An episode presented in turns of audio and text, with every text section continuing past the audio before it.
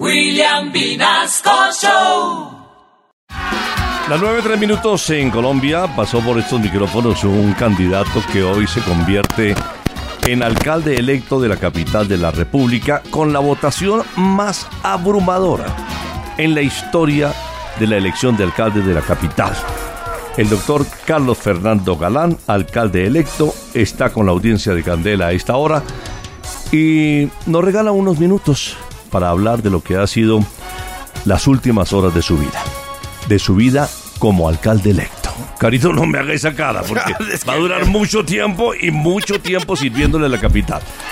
Sí, señor. Alcalde, gracias por acompañarnos en Candela y muy buenos días.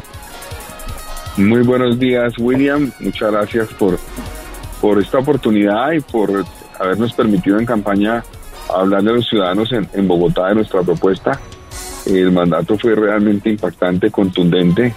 Estoy muy contento, pero también consciente de lo que representa esa gran responsabilidad y voy a dedicar cada segundo de mi vida en los próximos años a, cumplir la expectativa que tienen los ciudadanos para que recuperemos el rumbo y la esperanza en esta ciudad. Dirigiéndose después del triunfo a los capitalinos, habló de dos temas muy importantes. Primero, la seguridad. La ciudad le compró su programa de gobierno de seguridad. ¿Por dónde vamos a empezar? Bueno, son varias cosas. Uno, eh, vamos a, tener un enfoque en seguridad distinto al que se está implementando hoy. Vamos a tener un enfoque que se va a dedicar a perseguir a las organizaciones criminales con inteligencia e investigación criminal. Eh, básicamente es entender que la seguridad va a mejorar si logramos es desarticular bandas que operan en Bogotá.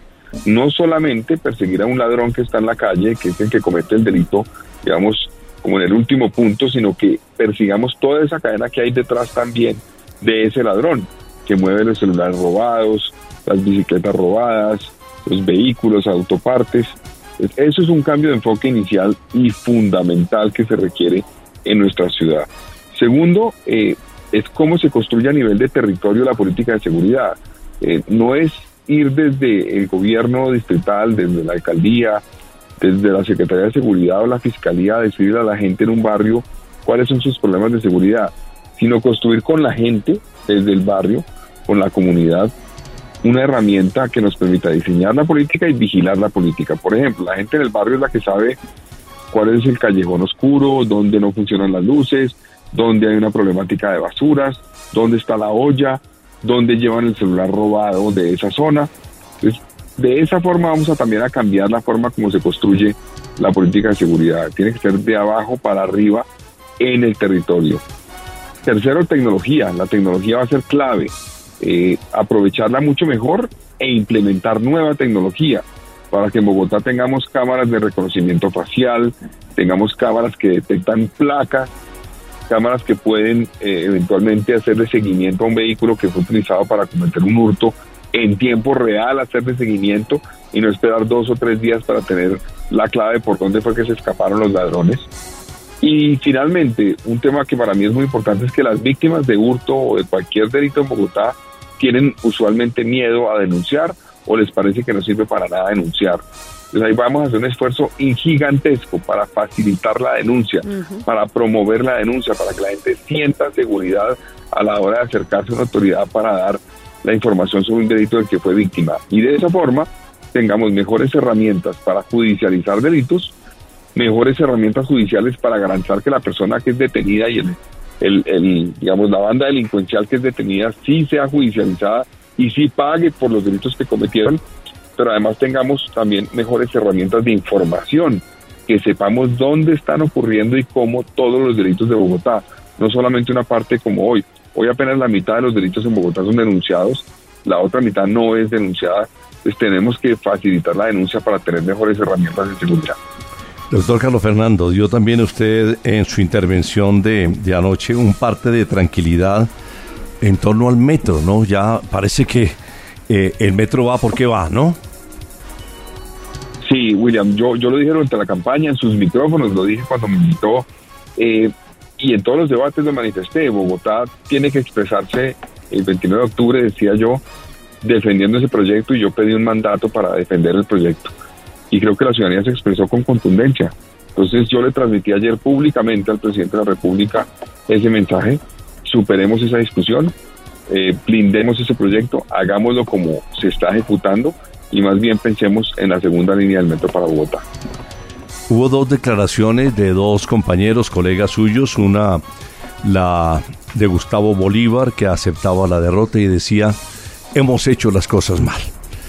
Eh, ha hablado el pueblo, se ha pronunciado y me voy a dedicar a trabajar por enderezar este partido que realmente recibió una derrota contundente. Y la segunda, la de Juan Daniel Oviedo, que fue realmente la sorpresa electoral de la jornada y que aceptó finalmente ir al Consejo de Bogotá.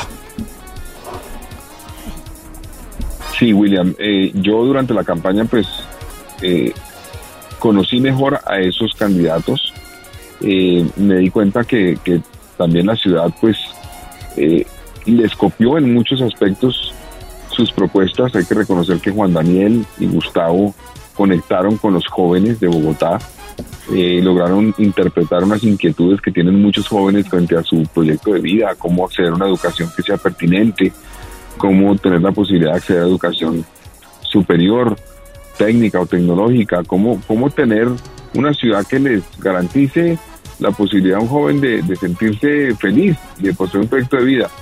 Entonces vamos a, recoger esas ideas y, me, alegra muchísimo que Juan Daniel haya tomado la decisión de aceptar la curuna del Consejo porque estoy seguro que vamos a tener un, un diálogo constructivo por Bogotá que nos va a ayudar mucho a, responderle a, él, a su electorado y a mí también, a todos los bogotanos, por cuenta de que eh, la ciudadanía está esperando ese eso, es que sepamos recoger lo mejor de cada propuesta e implementarlo y esa va a ser mi apuesta.